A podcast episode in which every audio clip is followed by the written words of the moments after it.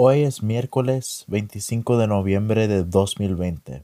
Sistema Ahora Liberación continúe con el podcast de Historia Política de El Salvador, tomado de la tesis Atomización de la disidencia de izquierda y su inviabilidad histórica y política para constituirse en proyecto político militar alternativo al Frente Farabundo Martí para la Liberación Nacional, FMLN, periodo 1980-1989.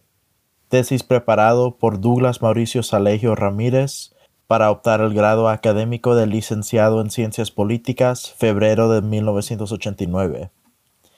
Este podcast 3 sobre historia política es la última parte del capítulo primero de la tesis Marco teórico y conceptual de referencia. 3. Interpretación teórico-referencial sobre la insurgencia revolucionaria en América Latina en los años 60. Para la presente investigación es importante la experiencia revolucionaria de América Latina, particularmente a partir de la Revolución cubana y el oleaje insurgente de los años 60 los dos, antecedentes históricos y políticos de los que no se puede ni, ni, debe prescindirse en cualquier investigación seria del fenómeno insurgente en las dos décadas subsiguientes en América Latina y en El Salvador. 3.1.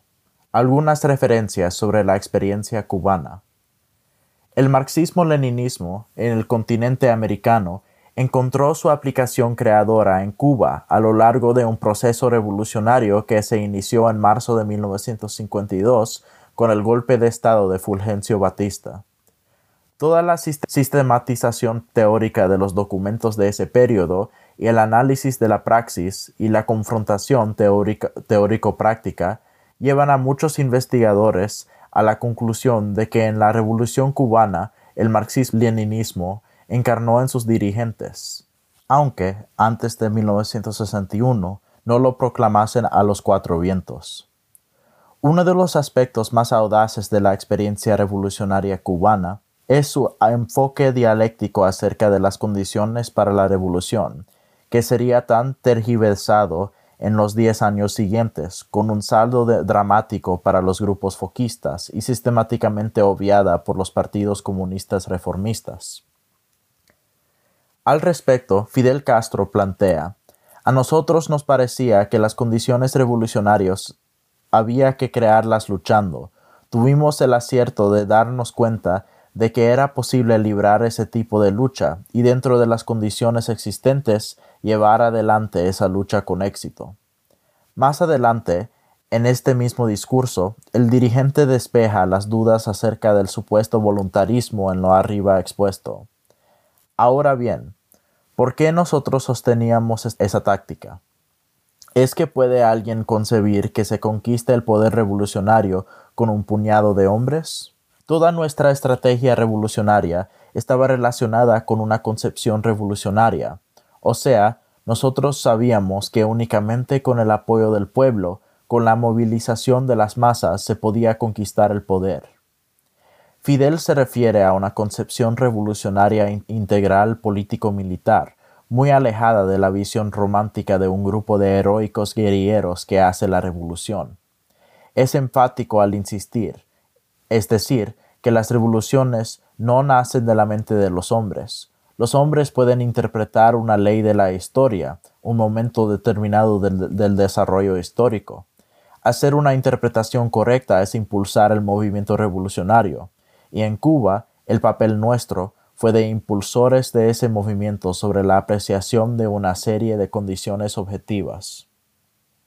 Análisis de la realidad que, en décadas, no hacían los partidos comunistas tradicionales de, América Latina, que seguían caracterizando las relaciones sociales de producción como feudales o semifeudales, que la primera etapa de la revolución sería democrático-burguesa para desarrollar el capitalismo en el cual a su vez se desarrollaría el proletariado, etc. De esta manera sintetiza el dirigente cubano el papel de la guerrilla y el rol protagónico de las masas, un fósforo en un pajar. Ese fue el movimiento guerrillero, dadas las condiciones que existían en nuestro país. Poco a poco la lucha se fue convirtiendo en una lucha de todo el pueblo. Fue el pueblo, todo el pueblo, el único actor en esa lucha.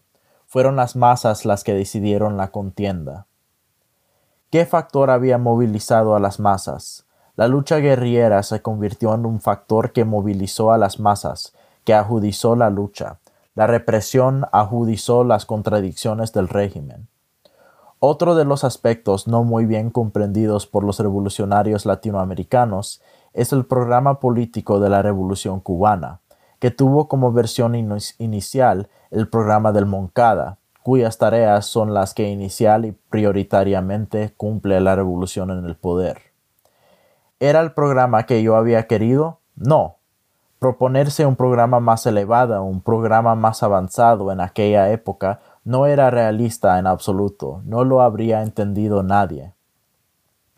Nuestro programa en la lucha contra Batista no era un programa socialista ni podía ser un programa socialista realmente, porque los objetivos inmediatos de nuestra lucha no eran todavía ni podían ser objetivos socialistas habrían rebasado el nivel de conciencia política de la sociedad cubana en aquella fase. Nuestro programa cuando el Moncada no era un programa socialista, pero era el máximo de programas sociales y revolucionario que en aquel momento nuestro pueblo podría plantearse. En el proceso revolucionario cubano, la aplicación de la política de unidad revolucionaria y de alianzas es también peculiar y novedosa en la experiencia revolucionaria, especialmente de América Latina. Fidel es muy claro cuando escribe desde la cárcel a Aide Santa María y Melba Hernández, urgiéndoles a no desesperarse por la cuestión de las alianzas. No importa que las filas se quedan vacías, el camino es largo, si sabemos mantener en alto nuestros principios, serán algún, día la bandera de la verdadera y posible revolución. En cambio, después del 11 de marzo de 1956, fecha en la que Fidel rompe con la dirección del Partido Ortodoxo, redobla esfuerzos para unir a, a las fuerzas revolucionarias. Así, en septiembre de 1956, Fidel Castro y José Eduardo Echeverría, este por el Directorio Revolucionario, firman el Pacto de México. Este constituye el primer paso significativo en el proceso de unidad de las fuerzas revolucionarias contra el régimen batistiano. En cuanto a las amplias alianzas, Fidel planteaba tres condiciones indispensables para un frente amplio. Un mínimo acuerdo en el terreno ideológico, una buena disciplina y especialmente una reconocida jefatura.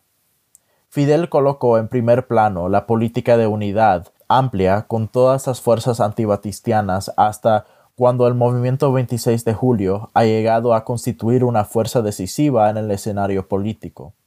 Sabe que si llega a promover la unidad, la unidad cuando éste no es todavía suficientemente fuerte, corre el riesgo de quedarse a la saga de las fuerzas burguesas.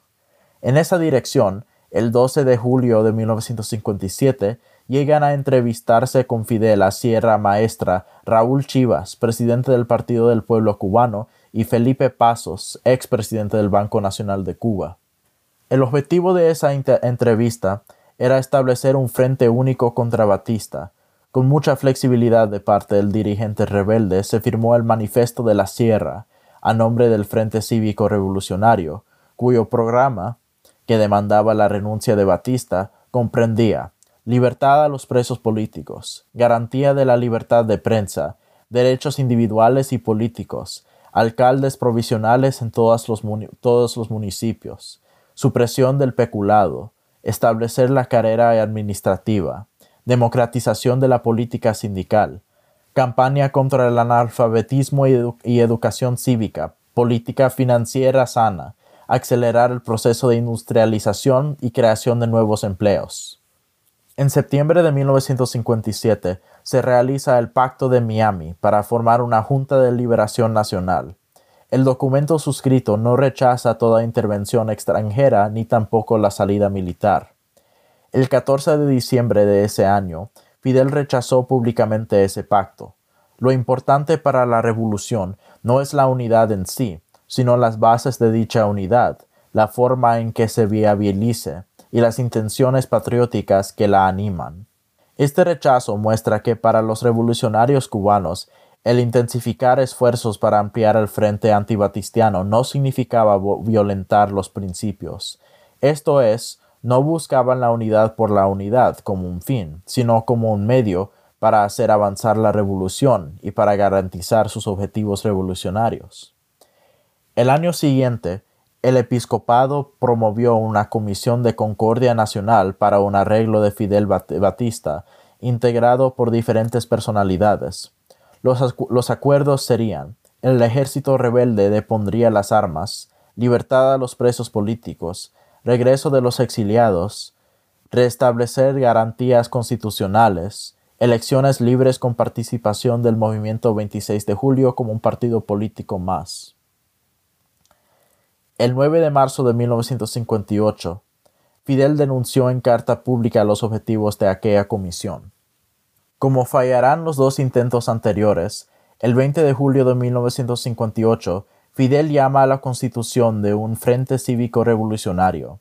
Se firma el Pacto de Caracas, cuyo manifiesto describe la situación de Cuba en esos momentos, llama a formar un amplio frente nacional contra Batista sin exclusión a ningún sector, la insurrección armada como el camino a seguir, a instaurar un gobierno provisional que encauce al país por el procedimiento constitucional y democrático.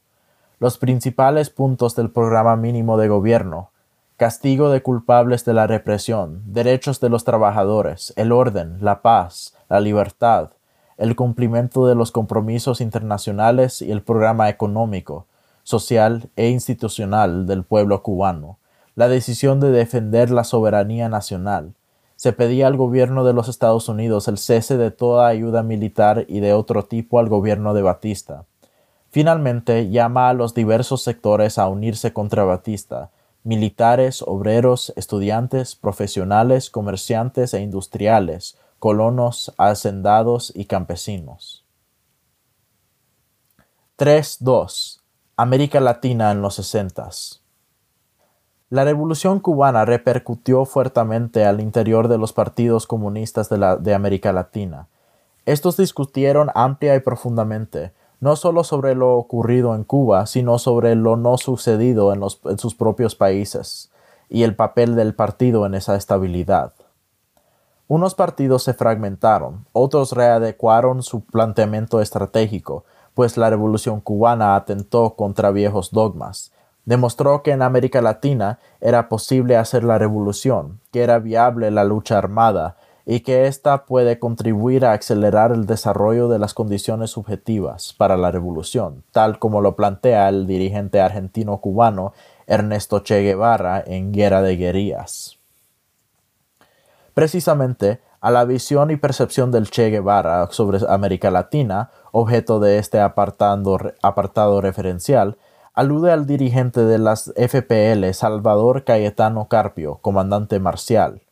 Su categórica posición de principios, a la vez que inobjetable y firme, era persuasiva y convincente. Combinar los distintos medios de, lucha popular, no menospreciar la lucha armada del pueblo, combinarla con los recursos políticos. Algunos no comprendían su insistencia. La marcha de la historia de América Latina le está dando la razón. El oleaje insurgente de la década en los 60 tiene sus antecedentes económicos políticos en la década anterior. En esta, América Latina vivió un periodo de expansión y de crecimiento económico. A partir de la posguerra apareció la empresa multinacional, que daría paso a la integración monopólica internacional del capitalismo mundial. Esta expansión internacional, que se proyectó a nuestro continente, comenzó a agotarse al iniciarse los años 60. A la inversa, las fuerzas sociales habían experimentado una gradual expansión, generándose un cambio en el carácter de sus luchas, más allá del reformismo y de su unilateral gestión reivindicativa inmediatista, repuntando hacia el cuestionamiento del sistema de dominación. En otras palabras, se trataba de los brotes insurgentes que al comenzar la década de los sesentas respondían a un momento de ascenso del movimiento popular, ascenso que, según Vanía Bambirra, que fue el resultado de la propaganda y de la euforia que despertaba en el continente la victoria de la Revolución cubana, reafirmando en 1961 con la derrota de la invasión de Playa Girón. Además, dicho ascenso correspondía al fin del periodo de desarrollo que se había iniciado en Latinoamérica en la posguerra, el que comenzaba a agotarse. Las expresiones de ascenso del movimiento popular e insurreccional van desde una cadena de sucesos asaedidos en Brasil resistiendo el intento de golpe militar en 1961 contra el gobierno de João Goulart, los inicios de la guerrilla en, en Guatemala 1961 a 62 y en Nicaragua con el Frente Sandinista de Liberación Nacional FSLN en 1961 aparece el movimiento insurreccional en Venezuela en 1962 en Colombia, la acción de las Fuerzas Armadas Revolucionarias de Colombia, FARC, con Marulanda y, del Ejército de Liberación Nacional, ELN, con Fabio Vázquez Castano en el norte, 1964. En Perú, los tardíos, los tardíos movimientos del campesino en el sur, liderado por Hugo Blanco y el movimiento de izquierda revolucionaria, MIR, con Guillermo Lobatón en el centro y Luis de la Puente Uceda en el sur. Además, entre 1960 y 1963, con intentos guerrilleros frustrados en Paraguay, Argentina, Honduras, Ecuador, Brasil y el aparecimiento de organizaciones de izquierda con fines insurgentes en la mayoría de países de América Latina. A dicha efervescencia se refiere Bambirra. El movimiento popular estaba a la ofensiva en Latinoamericana. La influencia que la revolución cubana ejercía con su ejemplo era evidente y las clases dominantes no tenían todavía capacidad para detenerlo. Sin embargo, a partir de 1963, la marea revolucionaria fue experimentando cierto descenso, fracasos, estancamiento, crecimiento lento e interrumpido. Así, el movimiento insurreccional venezolano cayó en grave impasse. Fracasaron los brotes guerrilleros de Brasil y Ecuador. Hubo golpes de Estado con objetivos claramente contrainsurgentes en Guatemala, República Dominicana y Honduras en 1963.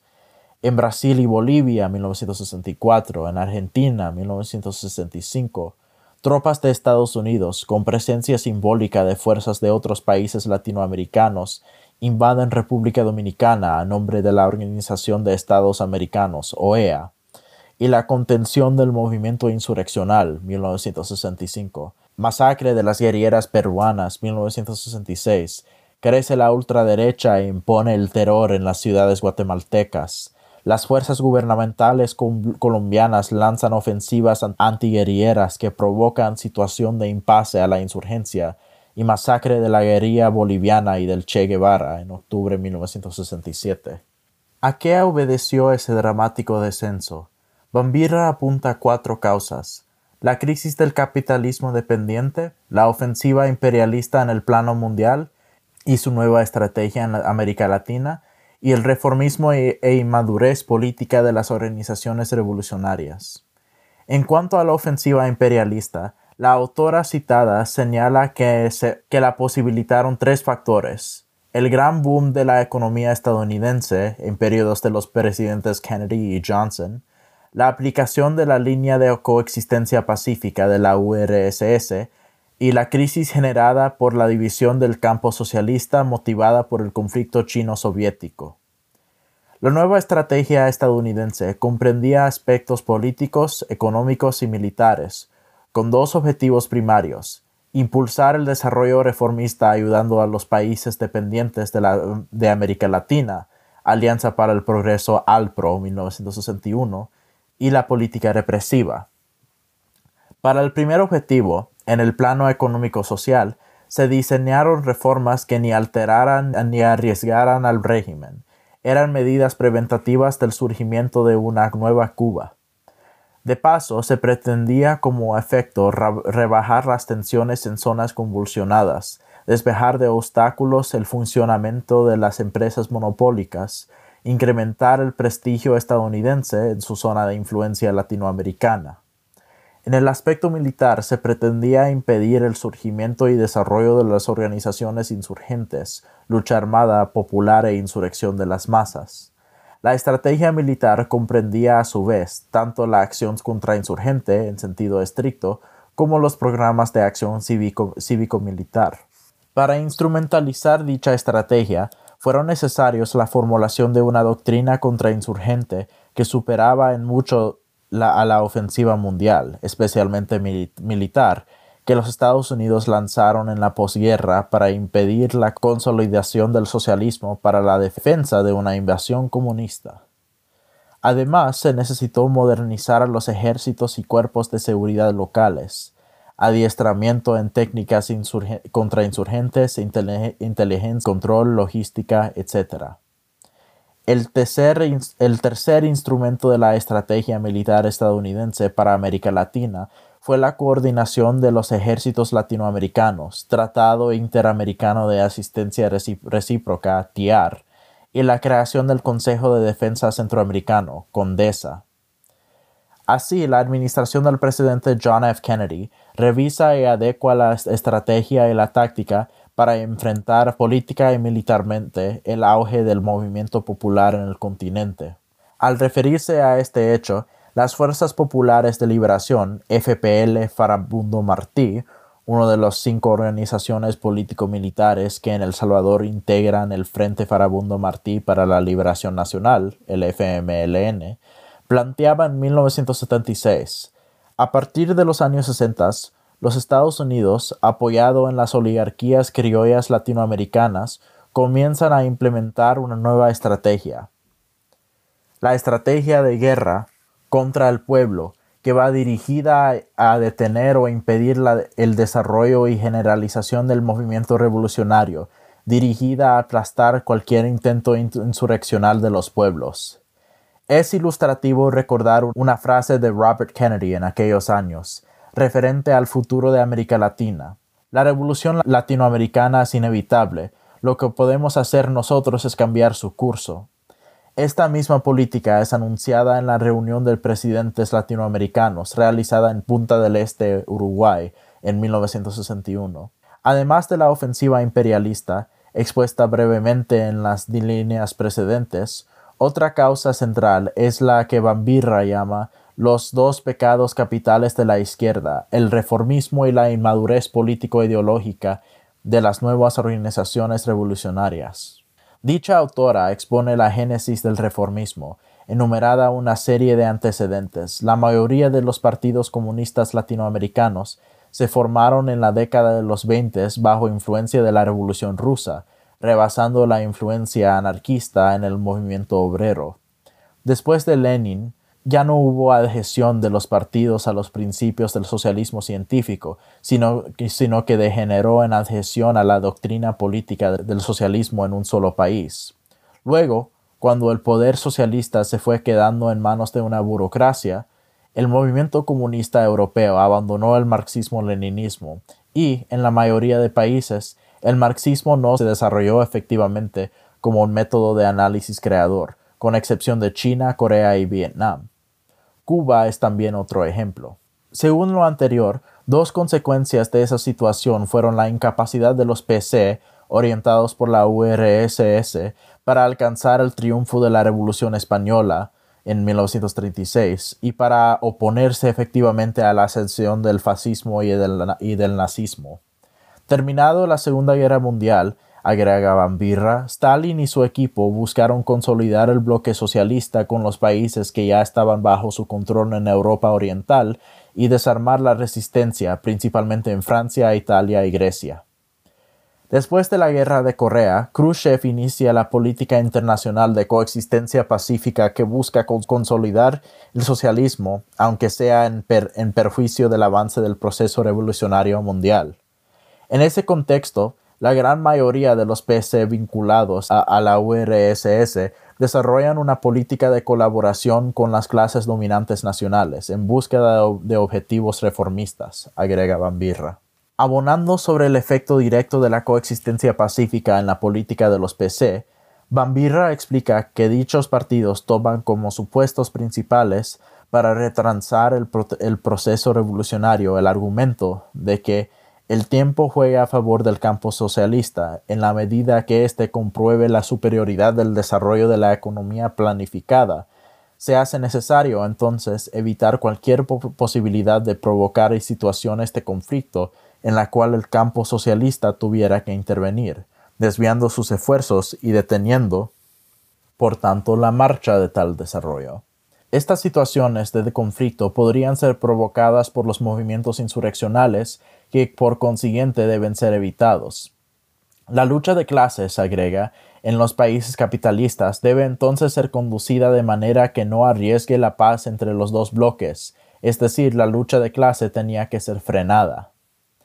De lo anterior se desprende que los PC latinoamericanos ubicaban como los enemigos a las oligarquías tradicionales y al imperialismo, deviniendo en una estrategia reformista, pues obviaban que, en el marco del capitalismo dependiente de América Latina, ni era viable, ni existía ya la burguesía nacional, y que por consecuencia la lucha revolucionaria tenía que ser de triple contenido, antioligárquica, antiimperialista y anticapitalista. Por el contrario, la táctica reformista, por un lado, buscaba conquistas populares en el seno de la democracia burguesa, y por el otro, sobreprotegía las, las concesiones otorgadas por la misma burguesía o obtenidas con, luchas, con lucha reivindicativa. Al referirse a las dirigencias tradicionales de los también tradicionales PC latinoamericanos, las FPL, en el documento citado, expresa que habían dejado muy atrás las posiciones marxistas-leninistas acerca de la revolución socialista del pueblo, habiendo caído en la política conciliadora y colaboracionista con las burguesías locales. En conclusión, los PC abandonaron la propagandización, educación, movilización y organización de las masas por un régimen socialista, y la toma del poder, objetivo estratégico máximo, es un ideal muy remoto. En relación con la desviación de derecha de la concepción leninista de situación revolucionaria, Marta Harnecker plantea que dicha desviación sostiene que la vanguardia política no tiene intervención alguna en las gestaciones de una situación revolucionaria, porque ésta es el producto de una dinámica objetiva, el resultado de la acumulación de factores económicos y políticos objetivos. El partido solo debe limitarse a diagnosticar correctamente su aparición en la historia y, mientras esto ocurre, debe dedicar su energía a organizarse y fortalecerse y a acrecentar su influencia en las masas. Por otra parte, las organizaciones de izquierda revolucionaria que surgieron en respuesta al reformismo de los PC tradicionales y que plantean la organización armada como única vía viable para la revolución presentan sin embargo diferentes posiciones en torno al carácter de la revolución, las formas de la lucha insurgente y la acción práctica. Mucho se ha escrito acerca del oleaje revolucionario de esa década. En primer lugar, a las organizaciones de entonces se les señala que carecieron de una línea teórica y práctica coherentes, y en segundo lugar, que no lograron despojarse de su concepción empirista, elitista e inmediatista. Según el militante de aquellas organizaciones, la acción directa, el combate contra el enemigo, le haría ganar presencia a la incipiente organización, y, al fragor del combate, se definirían sus metas estratégicas. Este empirismo elitista y vanguardista insuflaba el marco teórico de aquellos revolucionarios, lo cual los imposibilitaba para saber combinar las formas de lucha contra sí, y de todas con la incorporación gradual del pueblo. En suma, les incapacitaba para resolver el problema de generalizar la lucha y de acumular fuerzas, dialécticamente interrelacionadas, para impulsar el proceso revolucionario a etapas cada vez más decisivas. Lo anterior no fue viable, pues implicaba contar con un elaborado planteamiento teórico, táctico y estratégico, del que precisamente carecieron aquellos grupos revolucionarios de los sesentas. Así, dice Bambirra, aunque muchas organizaciones tuvieron, en líneas generales, una concepción teórica general de guerra prolongada, con combinación de múltiples formas de lucho y, y comprendieran la necesidad de crear un partido revolucionario, en la práctica, ellas vivieron en la disyuntiva de trabajar en la dirección señalada, sin poseer el cuerpo teórico necesario o montar de inmediato guerrillas. Lo, anterior aclara por, porque aquellas organizaciones no aprovecharon condiciones propicias para generar alternativas revolucionarias. Para Marta Harnecker, la desviación de izquierda plantea que el accionar de la vanguardia es, es todopoderoso, que ésta puede crear de la nada las condiciones objetivas. En otras palabras, que la revolución es un producto de la voluntad política de quienes dirigen el proceso revolucionario. Luego agrega, la historia ha demostrado que el accionar de la vanguardia no solo influye en la creación de las condiciones objetivas, sino que influye además en la maduración de las propias condiciones objetivas. Para comprender mejor, en los dos capítulos subsiguientes, las divergencias ideológicas en el seno de la izquierda salvadoreña en las últimas tres décadas es importante exponer, aunque muy brevemente, los elementos fundamentales del planteamiento de las tres principales tendencias revolucionarias en la América Latina en los años 60, los prochinos, el foquismo y la nueva izquierda, según Van Birra. Para los prochinos, el carácter de la revolución que propugnaran era de liberación nacional, democrática, antiimperialista y antifeudal. Pretendían lograr la participación de todos aquellos que se oponían al imperialismo, ubicaban como em-, enemigos internos fundamentales a las clases oligárquicas feudales, aliadas del imperialismo. Para ellos, la clase principal a organizar era la, campesina. Concebían estratégicamente que la guerra campesina se generalizaría a través de la guerrilla y que esto provocaría un cerco de las ciudades. Entonces, obreros y sectores nacionalistas e antiimperialistas se sumarían a la rebelión, dando pie a un extenso movimiento para la liberación nacional. La lucha guerrillera debería ser precedida por trabajo político entre los campesinos de las regiones seleccionadas. En cambio, el foquismo, que tenía visión inmediatista, planteaba que, dadas las condiciones objetivas para la revolución, debe precipitarse la maduración de las condiciones subjetivas con la lucha insurreccional, creando un foco guerrillero. Para ellos el carácter de la revolución era de liberación nacional, antiimperialista, antifeudal, tendiendo a transformarse en anticapitalista. Ubicaban como clase fundamental al campesino, el proletariado tendría papel importante en etapas finales del proceso revolucionario. Subestimaban la necesidad de la formación ideológica de sus miembros, argumentando que el partido y los revolucionarios se forjan en la lucha misma. En cuanto al proletariado, los subestimaban de su papel político, explicando que la clase obrera estaba mediatizada por la burguesía y el reformismo, que las ciudades eran el terreno más propicio para la represión y que el campo era el eslabón más débil del sistema. Por su parte, la, nueva izquierda, organizaciones opuestas teóricamente a los PC, pretendían vanguardizar la lucha ideológica contra el reformismo y posteriormente integrar un partido revolucionario alternativo a los partidos reformistas, que ajudizará a la, lucha de clases, forjando condiciones hacia la insurrección popular.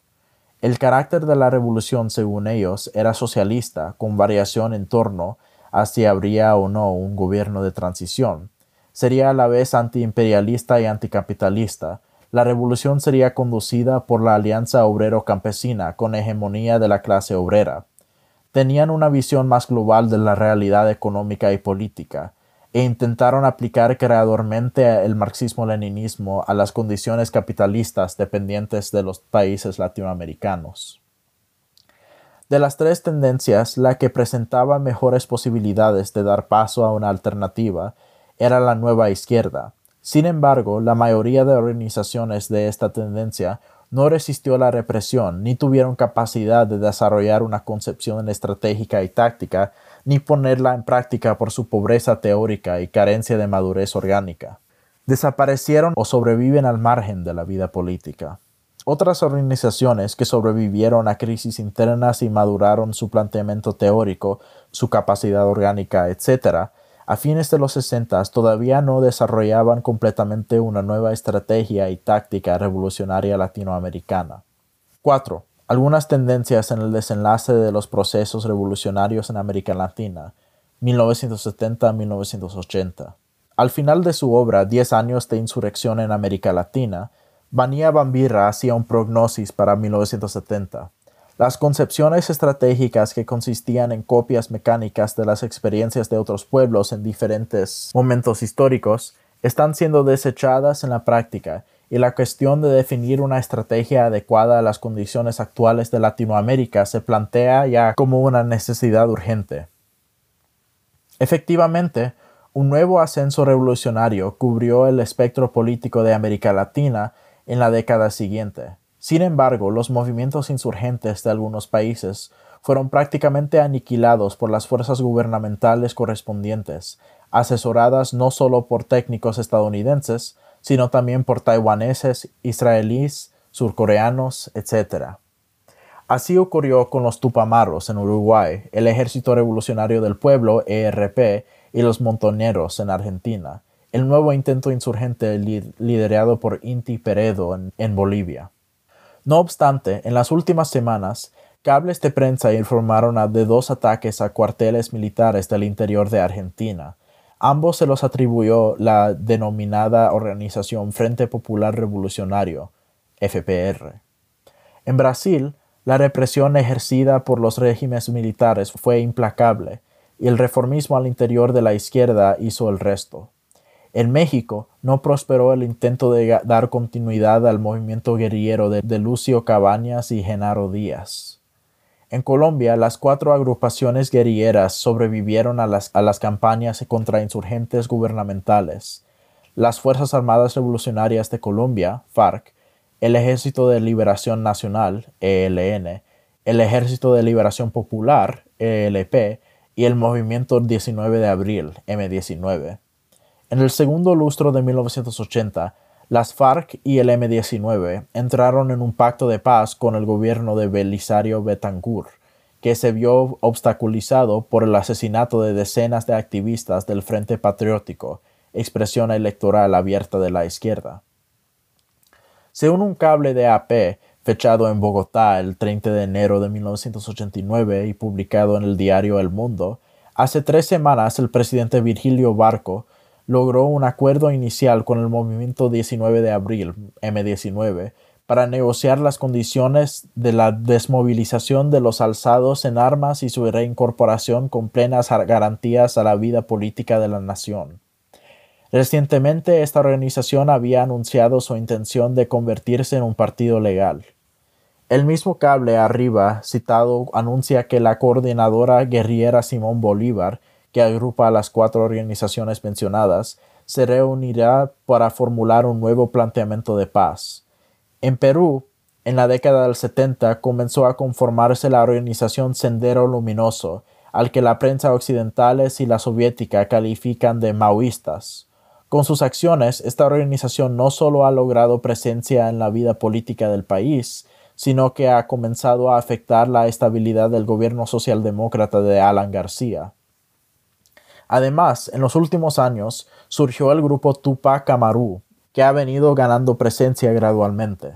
En Paraguay, las perspectivas de la oposición giran alrededor de las promesas de democratización que formuló el gobierno de facto que derrocó al presidente vitalicio Alfredo Stroessner. En tanto, en el Ecuador, el movimiento Alfaro Vive, coyunturalmente realizó algunas acciones que no se llevaron a un nivel de desarrollo que le permitiera ganar presencia política.